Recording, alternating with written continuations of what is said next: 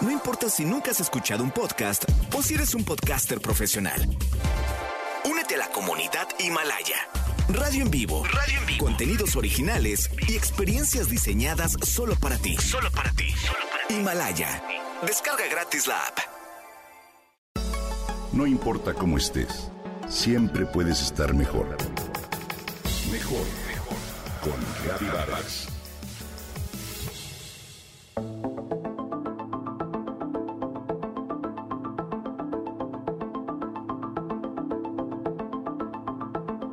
Hoy hay un superalimento que está de moda en Estados Unidos para preparar ensaladas y que es de origen mexicano. Imagínate una sandía del tamaño de una uva, con un sabor refrescante comparado con el de los pepinos y las limas.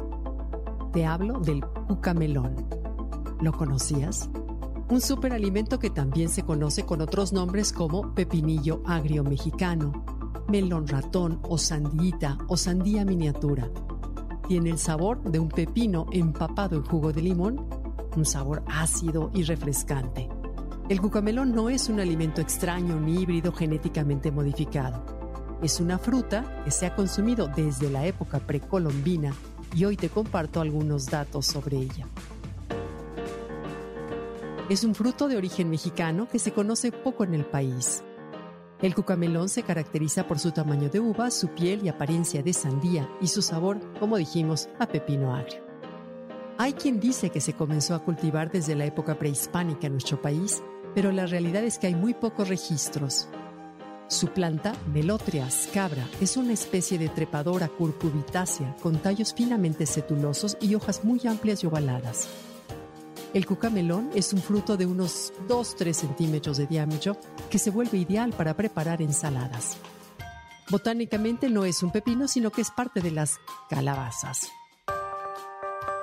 Hoy se cultiva en el continente americano en las zonas más calurosas y es una planta anual en la mayor parte de Europa. No tienes que pelar el cucamelón como lo harías con un pepino.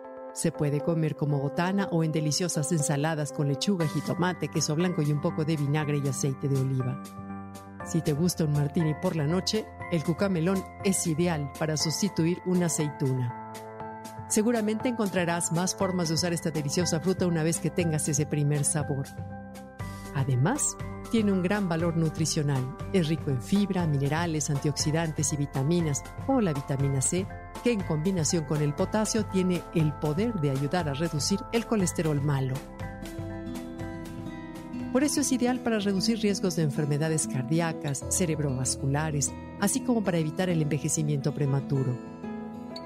Da una gran carga de energía y al mismo tiempo es bajo en calorías.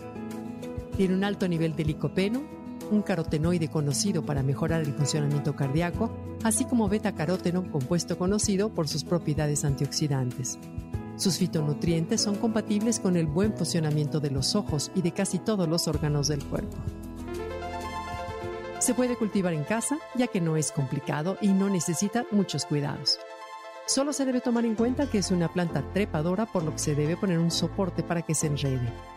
También se sugiere dejar entre 15 y 30 centímetros de separación entre un árbol y otro. Puedes conseguirlo en mercados especiales o comprar sus semillas en tiendas naturistas. Sus semillas se pueden sembrar en semilleros con sustrato y colocarlas en una ventana soleada. Verás que se te dan. Una vez que hayan salido las plantas, trasplántalas a una zona soleada y coloca un tutor para que la planta se enrede conforme crezca. De forma natural puede llegar a los 3 metros de altura. La sandía ratón está lista para ser cosechada cuando tiene el tamaño de una aceituna y todavía está firme. Pruébala, estoy segura que te va a encantar.